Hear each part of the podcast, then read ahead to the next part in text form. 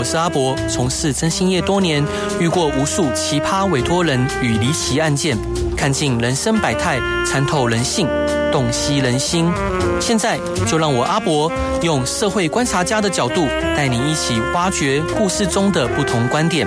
欢迎收听《真心话大冒险》。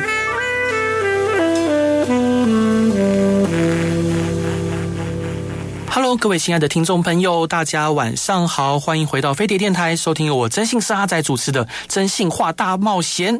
今天我们有幸邀请到一位备受尊敬的殡葬业者，他透过他的专业能力，为无数的家庭带来温暖与尊严。他创立的 YouTube 频道单程旅行社，更是拥有高达二十多万的订阅数。而他最新的著作《生命最后的三通电话》，你会打给谁？将带领我们一同深入探讨殡葬业这一个特殊领域中爱与关怀的故事。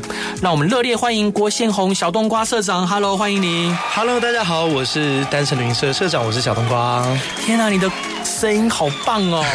对啊，谢谢谢谢。是你应该唱歌也非常好听吧？啊，不敢不敢不敢不敢。不敢喜欢唱歌，喜欢唱歌，好听到我不敢说。那那下次可以可以揪你去唱歌吗？当然了，当然了，哦、当然，太开心了，的荣幸。呃、那可以请教一下小冬瓜社长，可以请您介绍一下这本新书《嗯、生命最后三通电话》，你会打给谁？这本书吗？可以，没有问题。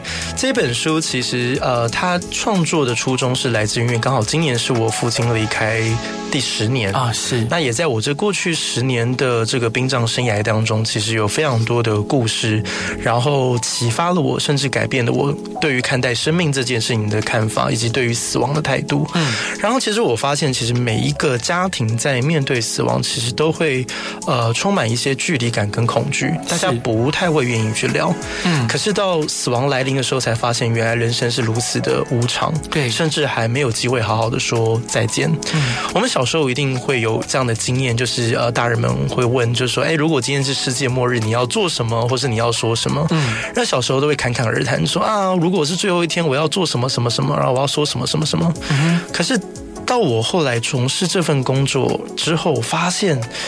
其实没有这个机会啊，是就是所谓的你生命最后三通电话，你会想打给谁？一开始是一个假想题，就是你会先去预设哦，我有很重要的人在我的生命当中扮演一个呃非常重要的角色，然后我想要对他说些什么？对，倘若如果真的有那么一天的话，嗯，可是最后当你想完这个问题的时候，我必须要很残酷的告诉你，就是你未必会有打这三通电话的机会。对。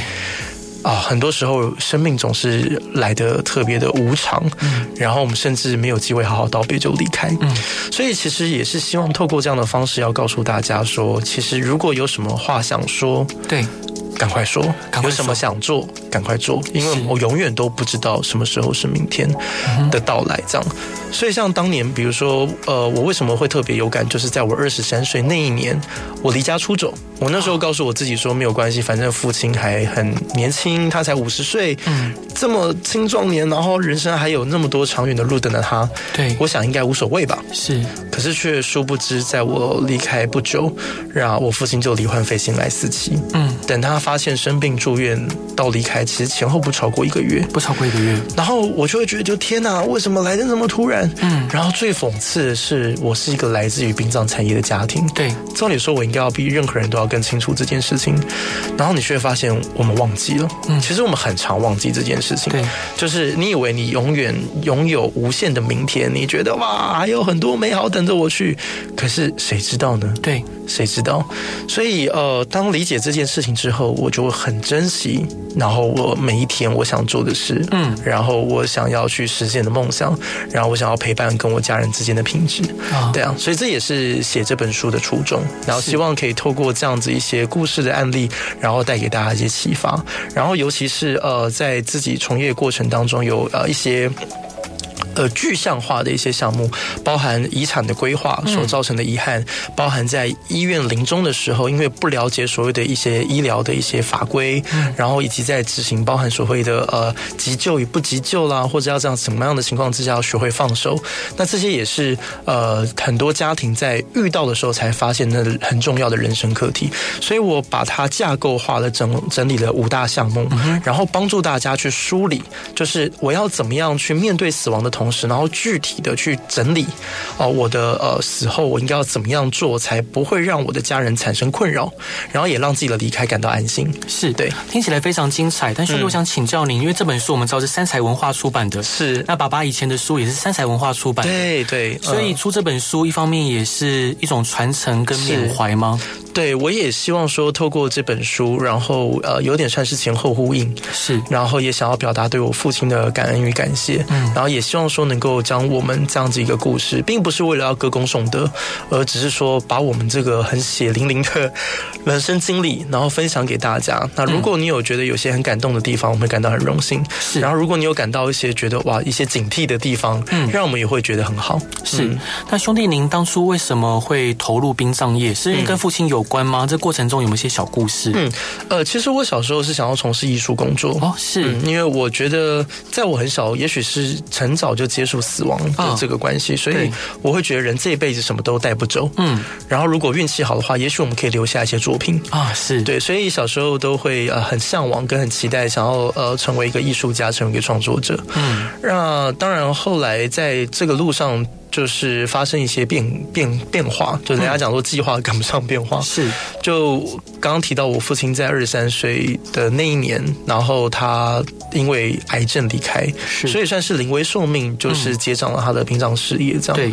那其实，在这条路上也曾经有过困惑，然后也成功曾经有过很多的拉扯跟纠结，就是呃，我好像在满足别人对我的期待，但却没有真正问过自己要什么。嗯。那我觉得我很幸运的是，在这十年的旅途当中，我在这个行业疗愈了自己，也找到我自己生命的答案。嗯、然后最后发现，我不是为了传承而选择这份工作，嗯、而是我个人，我本身我热爱这份工作。热爱，我觉得这个产业有太多需要呃提出革命跟变革的地方啊、哦，是。然后有太多我觉得他可以再做得更好的地方。嗯、然后所以我觉得在过去，尤其是过去这五年，然后做了很多的一些呃，不管是倡议，又包含是在二零二零年我做的 YouTube 频道的单程旅行社，嗯，我透过教育，透过影片的分享，然后跟大家一起来探讨，在面对人生最后一里路、最后一里路上，我们有哪一些可以做得更好的地方？嗯，所以默默的回过头来看，发现其实，嗯。我以为我在选择殡葬行业的时候，其实是放弃我的梦想，但后来发现其实并没有。是，就是我其实还是走在创作这条路上。啊，太棒了！我还是属于一个有点像是行为艺术家的概念。嗯嗯。我在呃这回顾这十年的旅途，我发现其实我做这个事情，我做的很快乐。嗯哼。然后我也觉得，在有很多的网友的留言，他们告诉我说，谢谢这些影片，让他们开始懂得怎么面对死亡，开始懂得怎么跟家人一起去探讨这些议题，然后让他们可以更豁达去面对生命。那我觉得。这件事情对我来说就是一个非常大的成就感跟鼓舞，所以我做这份工作，我现在其实已经跟我父亲无关了，纯粹就是我自己，我热爱这份工作。是，嗯，能热爱一份自己而且属于自己的事业，是一件很幸福且美好的事情。非常非常是。那想请教您，就是当时在接触殡葬事业的时候，会有害怕或不习惯的地方吗？嗯，当时是如何走过这些阶段的？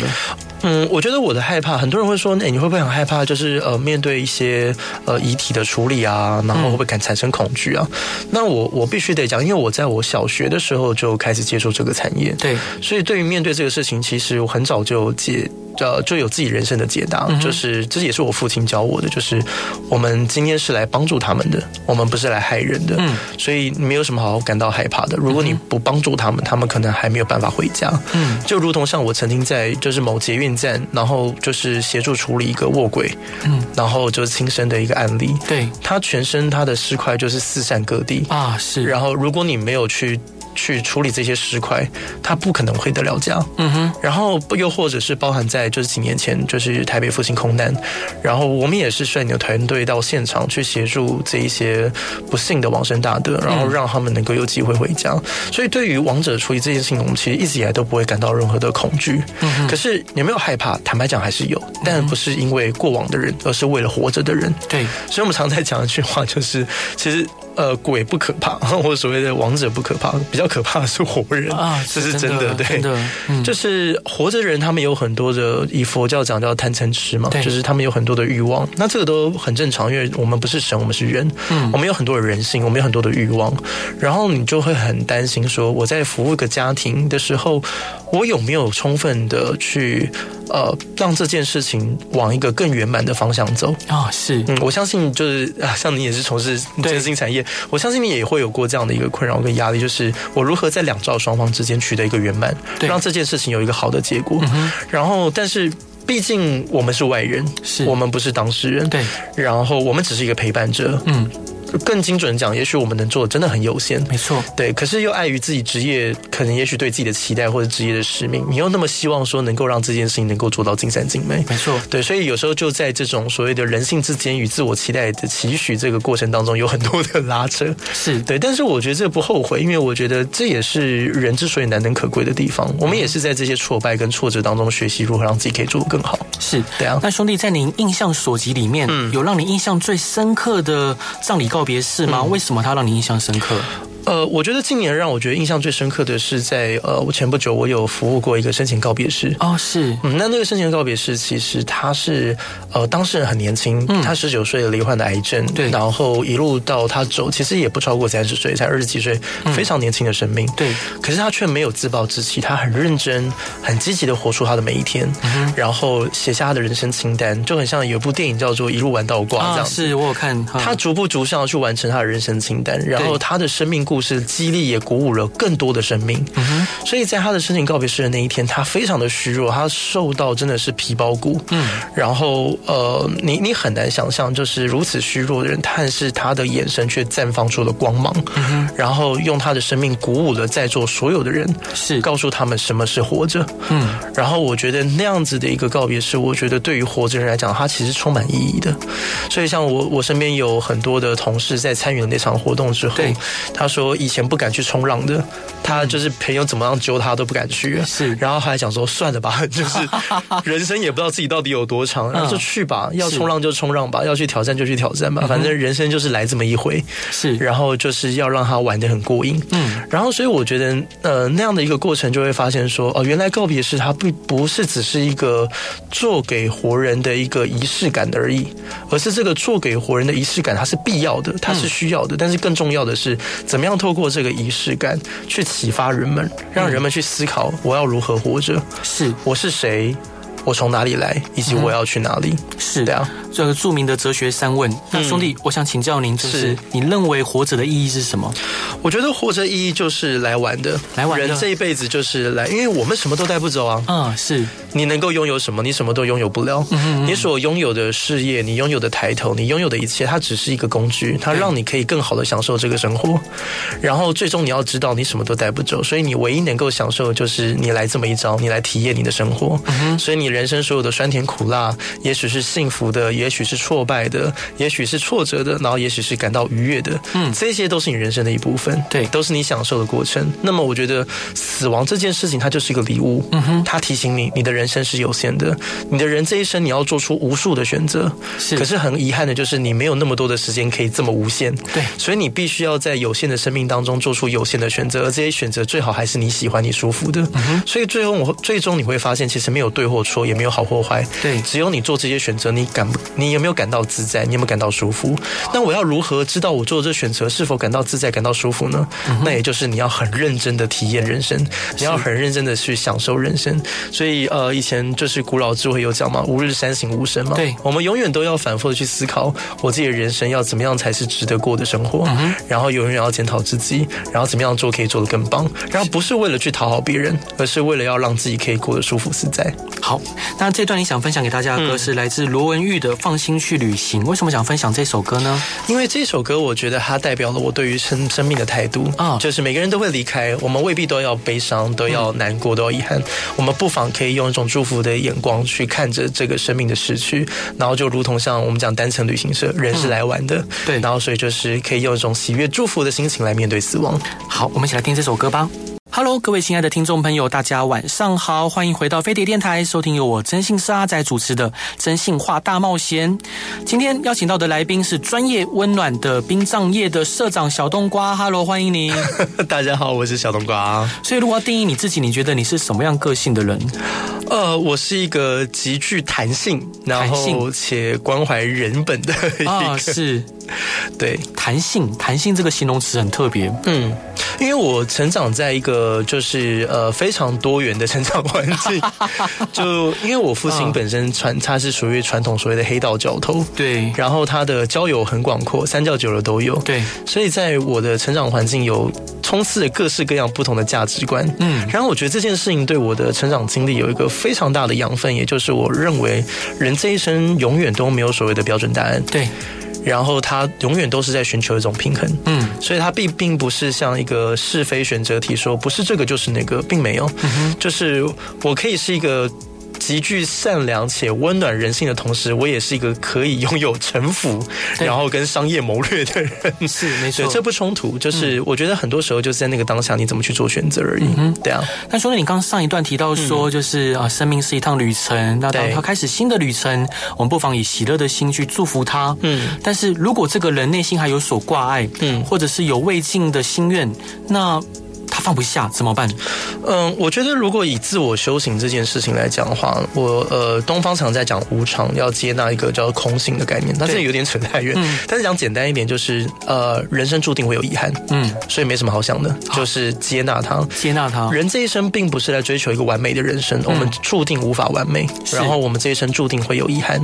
但也就是因为人生有遗憾，你才会学习什么叫珍惜。嗯，如果你人生没有遗憾的话，其实是一件很可怕的事情。对，就是你不知道。That's 在到底这一生什么事情是重要的，嗯、你会没有办法去思考。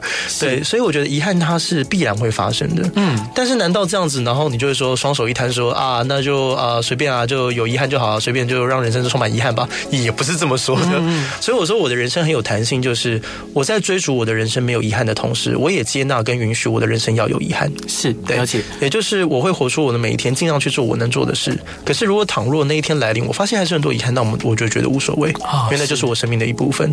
然后，如果是这件事情的课题是发生在他人身上，嗯，那也许就是你可以用一些生命经验跟他们做分享。然后，我觉得如果不论他接受或不接受，我觉得都随缘，那叫课题分离，因为就是他人生他必须要去经历的课题。是对。那近年来，因为环保意识抬头，有越来越多人选择环保葬。对。那可以请社长您介绍一下，现在流行的环保葬有哪一些？它有哪些优点跟缺点呢？了解。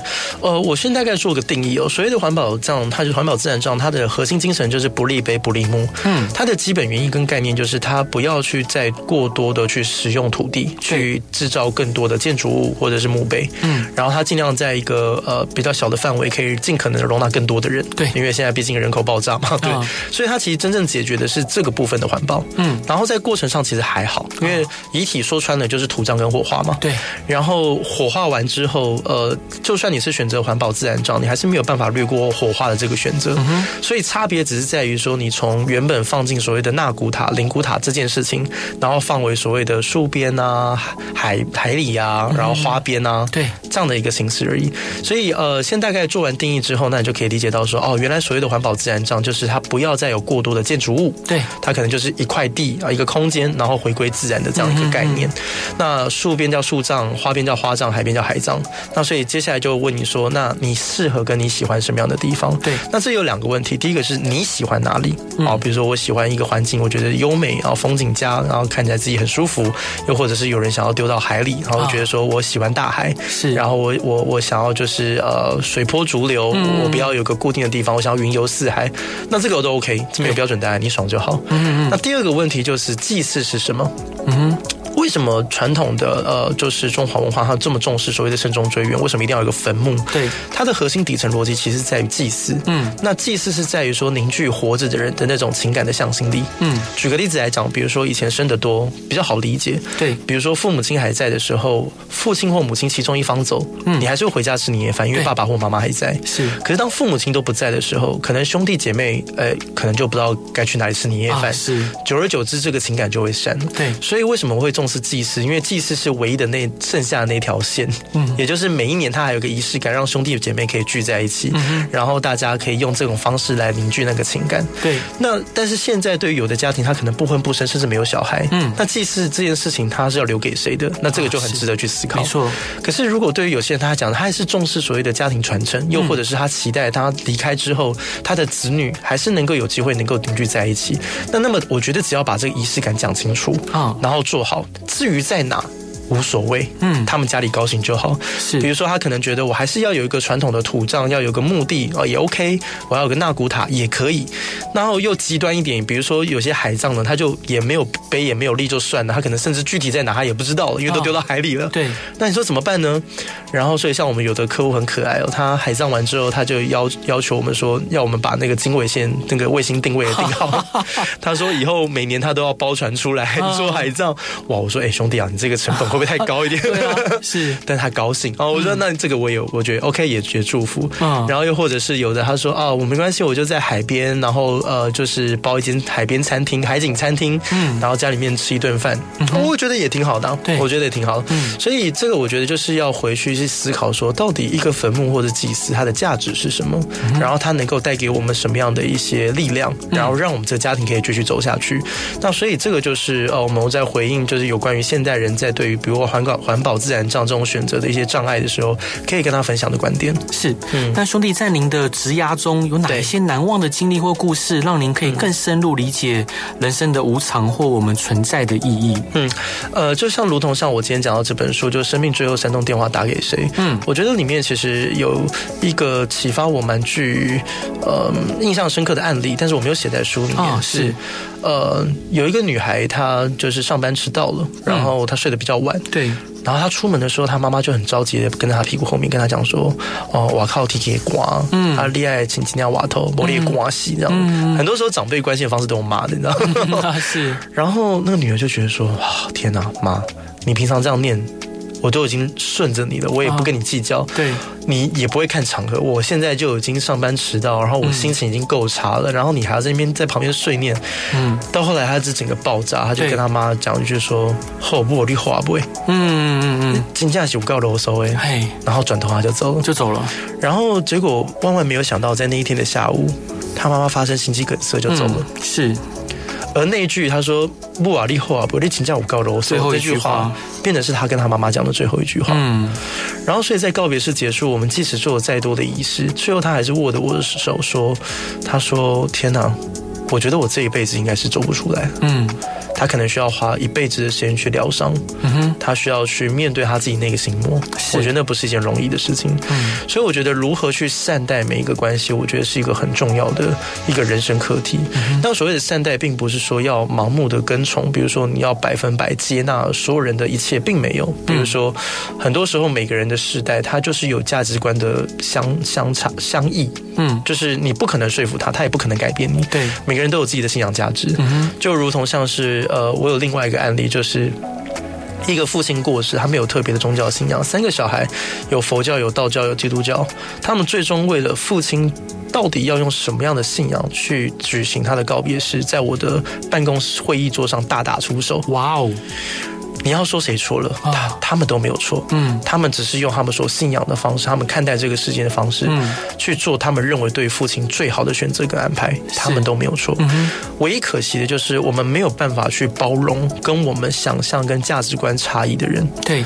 但是说到底，他始终是我们的家人，他是我们的至亲。对。所以我所说就是，你并不会因此要去信基督教，然后或是要去信佛教，要去一个接纳你没有办法信仰的家，因为那不是你。对。所以你不需要去委屈自己，嗯，可是你不需要去辩驳或去攻击彼此，对，因为最终就要包容，你永远要记得他是你最爱的家人。嗯，我也许呃不太认同。但是我可以理解你为什么要做这个选择。是。那么我觉得，其实家最重要谈的，其实不是讲道理，因为讲道理讲不清楚。嗯。每个人的道理都不一样。是。家到最后，你只能讲无条件的爱跟包容。是。对啊，所以我觉得这个是我觉得在我职业生涯当中，我很想跟大家分享的案例。这也是我在看待人生生命无常当中，我觉得很呃很很需要去省思的部分。是。从，你刚刚提到有一名就是那个女孩子，她上班的时候啊，她说出了让她很后悔的话。是。那我想请教你，在你的认知里面，在你的呃生命观里面，你认为呃有一天，当这个女孩子她也有一天离开这个世界上，嗯，她跟她的母亲可以在呃生命的彼端相会吗？嗯，我觉得只要他相信，我永远都会讲这句话，就是信，你只要肯愿意相信，你真心相信，那么一定你一定会看见。啊，是。这样。就如同像我曾经也有对我父亲讲说，我说我根本不稀罕他所为我做的努力，嗯，我觉得他做的一切就他自己留着慢慢用就好，我根本不在乎。是。这个事情对我来说，其实也有呃蛮大的创伤在我的生命经历当中，嗯，而我最后我面对的方式是我很诚恳的忏悔，对我父亲，对，然后我也希望说能够把这样的一个生命的挫折。跟大家分享，告诉大家这样子的一个作为造成我生命的苦痛，嗯，然后我也希望说可以避免这样的事情发生在其他的家庭场域当中。是，而有一天我就在这个过程当中得到解脱，嗯，我就觉得我再也不是用遗憾去看待这件事情，而是我觉得那是我生命当中一个很珍贵的养分。嗯，那也许当百年以后有一天我乘风而去，跟我父亲在天上相会，嗯，我可以好好的告诉他说，也许我们过去这个经历它并没有白白发生，嗯，它让我的生命或者是他人的生命都因此。变得更好，然后所以我们很感谢这一切的发生。是，那如果是你兄呃，就是你自己，你自己的这个人人生最后的一段路，嗯、对，你会想用什么方式去告别这个世间？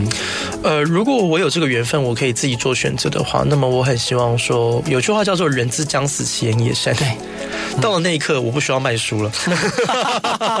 是，我没有什么要经营公司的压力啊。是，所以现在会有经营公司的压力吗？没有啦，开玩笑。我刚才只是讲，就是说，有时候人哦，活在这个社会上，你难免会有一种东西叫人设嘛。对对是是。那如果到了那一刻，其实你也没有什么包袱了，嗯，因为你都要走了，你还有什么包袱要在乎？其实没有。嗯，所以我我很期待，如果到了那一天，我期许我自己是能够很如实的将我这一生摊开来，然后把我最值得骄傲的，嗯，感到挫折的，又或者是到我死的那一刻，我还是充满着悔恨与后悔的，嗯，我可以。很坦荡的说出来啊，是，然后跟我所挚爱的家人、亲友分享，嗯，然后告诉他们说，我的这一生是这样活过来的，嗯，然后如果你觉得我的这一生，呃，这本故事书，我的人生的这一本自传，嗯，如果你觉得它很精彩。那那么我很荣幸可以作为你的一个参考啊，然后让你有机会，你的生命也可以活得很很丰富、很充实、很精彩。嗯、然后如果你看我这本书，你会觉得说：“天啊妈，我觉得小冬瓜这辈子活太累了。嗯” 我觉得，嗯，这个实在是还是不太想要跟他一样啊，这样子。嗯、那么我也很荣幸可以作为你人生当中的一个借鉴。嗯，这样是。然后那么我就觉得我的死亡它并不全然是完全没有意义的。嗯，我觉得我可以带给身边人的养分，那那么是我所期待的。是。那兄弟，呃，这一段的。最后一个问题，你觉得人死后是有知还是无知？嗯，就我现在来讲，我觉得他有知也无知。嗯，所以无知就是我呃呃，东方讲就是人体就是个臭皮囊。对。然后你离开之后，其实这个东西只要时间一到，你再也无法感受。对。然后人世间、阳世间这些也都跟你无关。嗯。因为你也无法再改变什么样的事情。然后有句话叫做“儿孙自有儿孙福”嘛。是。我觉得最重要的事情是要放下你的执念。嗯。你要知道说，呃，有句话叫做“你的孩子不是你的孩子”嘛。啊，是。那看待杨世坚接下来的事情也是一样，就是。他们有他们的因果，他们有他们的造化，嗯，那你就让他们顺势而为，那也是他们人生必经的功课，那个已经跟你无关了，嗯，所以在那个观点是无知，嗯，然后有知是我觉得人，我始终相信这世间有一个冥冥当中的老天在主宰这一切，嗯，然后你怀抱的感恩的心，你有一个很正向的念头，嗯，那那么这个念，它也许就会带你到一个更好的地方，是，那那个地方，嗯，也许不是我们俗世能够想象的样子，也许到那个世界，它不需要再有那么多的物质。也许他所更重视的是那个精神层面的东西。那也许等到我百年之后。还有缘分的话，我可以托梦告诉你，那是一个什么样的世界。是，好，伙伴，这一段你想分享给大家的歌是什么歌呢？这一段我想要跟大家分享的是赖明伟，就是我一个很好的朋友，然后他唱的一首歌叫《一洗温老杯》。好，为什么想分享这首歌？呃，在过去这十年，我觉得学会最重要的一件事情是发现，原来我们都是当了爸妈之后才开始学习怎么当爸妈。嗯嗯。然后以前在年轻不懂事的时候，会觉得说爸妈是天是地，所以他们要是万能的。对，只要他们有那么一丝丝的瑕疵，就会觉得。说他们并没有尽责，嗯，可是到后来发现自己当了父母之后，才发现他们尽力了，而且他们做的非常好。是，然后倘若像我现在我有两个小孩，嗯，我都不认为我现在做的是及格的，嗯，对啊，所以我觉得呃，有一句话叫做“树欲静而风不止，子欲养而亲不待”嘛。然后当你当了父母之后，才发现原来有好多的悔恨跟遗憾，嗯嗯，那想要跟他说声谢谢。啊。那因为他不在了，所以我就想要用这首这首歌寄托给他。嗯，那如果假设。倘若你的父母还在，那也你有这样的感触，那么我觉得你可以早点跟他说，嗯，告诉他们其实哎、欸，你也长大了。是，好，我们一起来听这首歌吧。Hello，各位亲爱的听众朋友，大家晚上好，欢迎回到飞碟电台，收听由我真心是阿仔主持的《真心话大冒险》。今天邀请到的是我觉得人生呃活得非常精彩的小冬瓜社长。Hello，欢迎你。大家好，我是小冬瓜。呃，所以您创立了一个这个 单程旅行社的粉丝团跟 YouTube 频道。对。那在单程旅行这个主题下，嗯，你是如何看待新形态的殡葬业？如何打造一个让人不害怕的死亡世界？呃，我们小时候成长一定都有这个经验，就。就是比如说路边走过那种告别市场，问人家大棚，长辈都会跟你讲说“伊那郎卖矿啊”，对，卖的。对。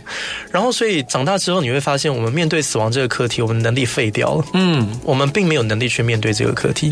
所以现在反而发现很有趣的，就是你的刻板印象可能会觉得说啊，老人不喜欢谈，是没有。现在老人很多很爱谈啊，真的吗？但是反而是年轻人接不住，是，就是当父母亲跟他讲说啊，我以后要送葬啊，我以后要做什么，然后小朋友突然说啊，后不好你卖公家。嗯，对。现在反而是小朋友突然不知道该怎么去接这个球，因为我们这个能力已经废掉了。是，然后就像如同我刚刚提到，就是呃，我在自己经历这个工作的过程当中，我在二十三岁那一年，我变成了家属。对，然后我发现说，天哪，有好多东西没有人教我怎么面对，耶，然后但是这件事情却如此的重要。好比说，我以前身为一个葬仪师，我只会懂怎么帮帮家属洗澡，然后办告别式，然后做鸡、做头鸡、做药餐，然后做一些弥撒、做一些仪式，这个我都很会。OK。可是，在医院那个过程当中，嗯，当医生告诉你的家人不会好了，请问你该怎么陪伴他？是，你再怎么鼓励他？嗯哼，尤其是你该如何自处？嗯，尤其是在面对那个在好仿佛在隧道里面，然后你永远看不出来这个隧道到底有没有尽头的时候。你该怎么样去安慰自己？嗯哼，哇，好难哦。嗯，然后尤其是在丧礼结束之后，因为呃，可能没有一些关于比如说遗嘱啊、遗产啊一些相关的概念，然后所以我打了八年的官司，只是为了要去厘清一些跟关于财务上面的归属。对，哇，这个东西也没有人教过我啊。啊，是，然后就会发现说，哇，我们家叫做殡葬达人呢。嗯嗯嗯，好歹我们家也干这行干了二十几年。对，然后我们居然会发生这种事，嗯实在太荒谬了。是。然后，于是乎我就很认真的希望能够把我们所遇到的课题，又或者是我在我客户身上所看到的，然后把它给提出来，提醒大家。然后我并不是告诉他说啊，挖共龙丢，把人共龙啊唔丢啊，那不是这样意思，而是我觉得很如实的希望把这个东西谈出来。那我也未必有标准答案，是我只是想告诉大家说，哎，有这些课题，然后我们可不可以一起去思考，怎么样去做选择可以更适合你？因为现在的社会形态跟以前已经不一样了。我们父母亲那个年代比较属于从。重的就是别人怎么做，我就乖乖照做。对，所以我们小时候，我们这个世代小时候一定听过什么爸妈一定讲说啊，长大了你就要当医生、当律师哦，当当老师这样之类的。嗯、那个就是一个呃大数法则上的从众心态，就人们就觉得说这些选择是最好的。对，可是现在哪有这种观念呢？早就没有了。嗯、现在就 listen your heart, be yourself。是，而且你做跟人家一样的事情，哇，这个反脆弱性很低啊，你这可取代性很高啊。是，所以现在大家都在着重什么？就是要如何实现你的自我价值。嗯，所以你就会。发现说，大家现在对丧礼的期待越来越不一样了。对，我说啊，丧礼就是参加了这么多，就反正大家都一模一样，然后就觉得好像也没有这个人的个性，嗯、然后来只是签个公祭单鞠躬，然后也没有跟家人真的能够去安慰到彼此，嗯，就觉得那好像徒增形式，是。好像丧礼仿佛只是为了要满足那个仪式而存在，但是我却不知道这仪式到底对我有什么关系，嗯，所以我提出我提出的概念叫做。仪式是用来服务人的，而不是人来仪服务仪式。对，就好比说我们在生日的时候，我会买一个蛋糕送给我的家人。对，重要的是我透过这个蛋糕去传递我的心意，告诉他对方说我很在乎你哦，我很重视你哦，然后我很期待我的生命跟你是有很深的连结的哦。嗯，至于是六寸是八寸是十二寸，它这个蛋糕。还是白木不重要啊，是没错，那么好不好的根本不重要。对，那个只是一个媒介跟载体，它透过这个蛋糕来传递我的心意。对，所以仪式是用来服务人的，而不是人来服务仪式。所以我很希望能够透过倡议告诉大家，那那么如果你认同这个理念的话，那你就要提早做好规划。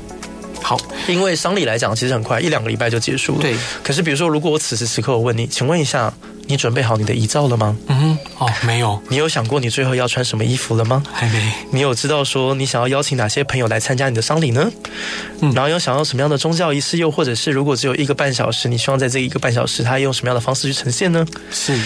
如果你没有想过，你更不要想你的家人会帮你选择，没有办法啊。是，所以你知道我的很多的客户，他其实他都会告诉我说，呃，我知道你们很专业，嗯、但坦白说，我事后心间我回回想起来，我发现那些当初的选择都未必是我家人想要的。哦，对。如果能能够有充裕的时间让我重新再决定一次，我一定会用我家人想要的方式。嗯哼。来送他最后一程，是，所以我觉得有时候听他们讲，就会觉得感到有点遗憾，嗯，就觉得如果能够提早做准备，那该有多好多好这样，嗯，所以就呼应到我刚刚上一段我讲到，就是说仪式只是一个载体，更重要的是你希望透过这个仪式做什么。嗯，那么这是我在这个殡葬产业我想要提出的革命，嗯，对啊，是。那兄弟，我想呃，这十几年来进入殡葬业的年轻人越来越多，是，尤其这十几年来，对。那对于想要记录听听呃这个行业的这些听众朋友。年轻朋友，有什么样的建议给他们？我觉得从事这个行业最基本、最基本，当然就是你的体能要好，体能要好，抗压要强，抗压要强。对，然后你还要有反应极快的反应能力，然后跟不怕事的解决问题的能力。哇哦！因为什么样的状况你都会发生，什么样的家庭的需求你都会面对到，所以你你必须要拥有这些事情，呃，这些技能，你才有办法从容的去服务你的家属。是，那我觉得这是基本，这是包含传统的殡葬业者，我觉得他们都都应该会。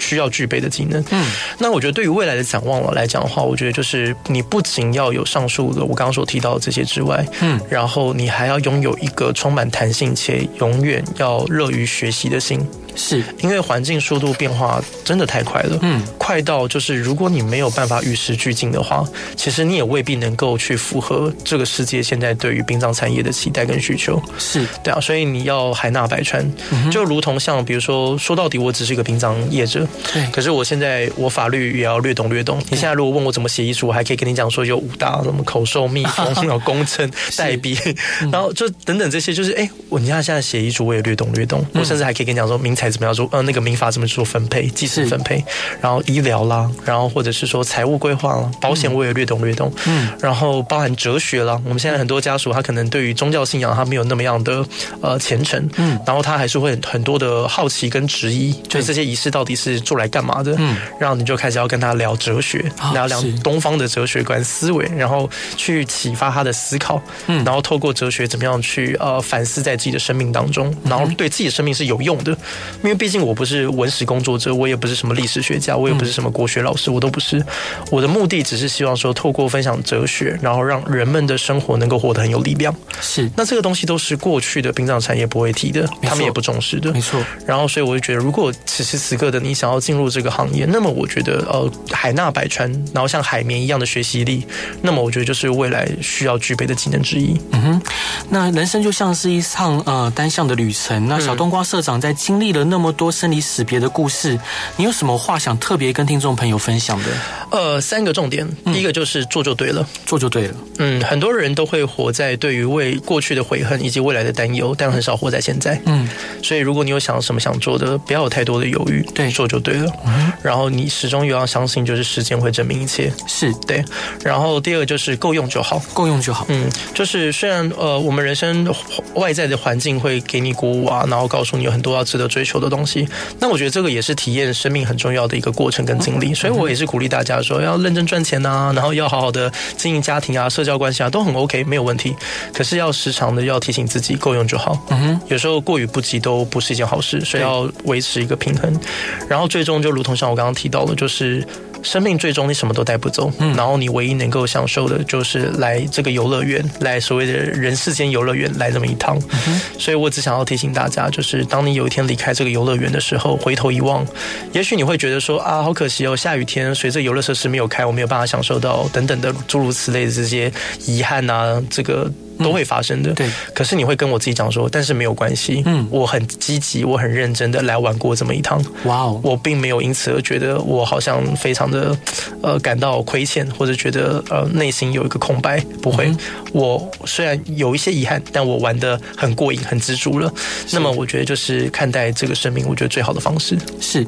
那最后一个问题就是，对于现在可能呃比较有争议的安乐死的议题，你是怎么想的？呃，我觉得，因为我自己很荣幸在创作呃在单程旅社这个频道这三年的过程当中，我跟很多的大神嗯。有交流过，对，包含比如说像呃傅达仁先生啊，也是我本我们这个服务的这样子，对，那我跟呃俊豪，那其实我们关于安乐善终其实有非常多的讨论，嗯，那又或者是像病人自主权利法安宁缓和治疗的赵可士老师，然后还有断食善终的毕柳英老师，嗯，那他们都提出了他们的观点跟论述，嗯，那种感觉就很像然后诸子百家，然后就是大家有提出自己的理念跟哲学观这样，嗯，可是我觉得呃一开始表面上你看大家都好像有所差异，嗯，可是我后来发现其实他们最终的终点他们在追求是同一件事情，嗯，也就是所谓的善终权，善终权，也就是人应该要有尊严的活到最后一刻，对，所以我认为他没有对或错，嗯，还记得我刚刚提到我的人生是很有弹性的，所以我没有讲对错或好坏，我讲的只是说人，如果你认同一个理念叫做人这一生是需要有尊严的活到最后一刻，嗯，那么在这个光谱上面，每个人都有自己舒服的位置，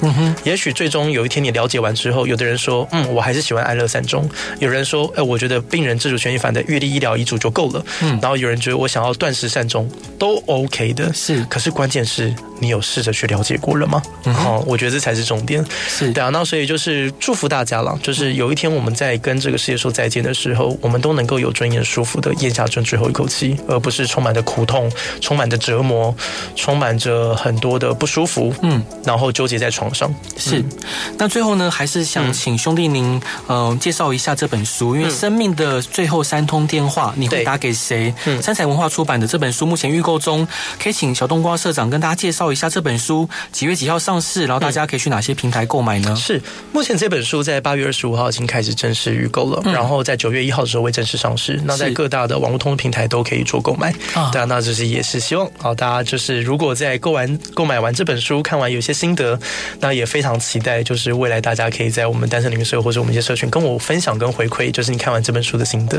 然后也很。呃，忠忠诚很真诚的，就是希望这本书能够对你，然后有帮助啊！是太好了。那我也想买五本您的书送给听众朋友。哦，太好了，谢谢。那可不可以请您设定一个通关密语呢？是，呃，我希望说能够告诉我你的单程旅行对你来讲最重要的事情是什么？最重要的事情是什么？对你来说，你人生这个我要先讲，没有标准答案哦，你也你也不用受我影响。是，就你可以跟我分享说，你的生命当中，你的单程旅行对你而言，你觉得最重要的事情是什么？哇哦，对。哇，太棒了！那最后一段你想分享给大家的歌是什么歌呢？嗯，最后一首呢，我想要选择旺福的《Sayonara》这首歌，然后作为最后的 ending。就是这首歌也是我个人选择在我的呃，就是告别式嗯的最后一首，我想要送给大家的歌啊，是因为这首歌我很喜欢这首歌的原因，是因为它用一种呃非常喜乐、开心、愉悦的心情，然后跟大家说再见。然后里面的歌词的意境，其实你仔细咀嚼，其实它也有一种就是。是对于生命的豁达，嗯，就是过去发生的事情就让它过去吧。对，更重要的是我们要如何享受这个当下，然后让我们积极活出一个快乐的人生。是太棒了！嗯、今天再次感谢小豆瓜社长来节目上玩，也感谢你精辟 而且精彩深入的分享，真的跟你聊天非常开心。谢谢你，谢谢，谢谢，也希望大家喜欢今天的广播。大家晚安，拜拜，拜拜。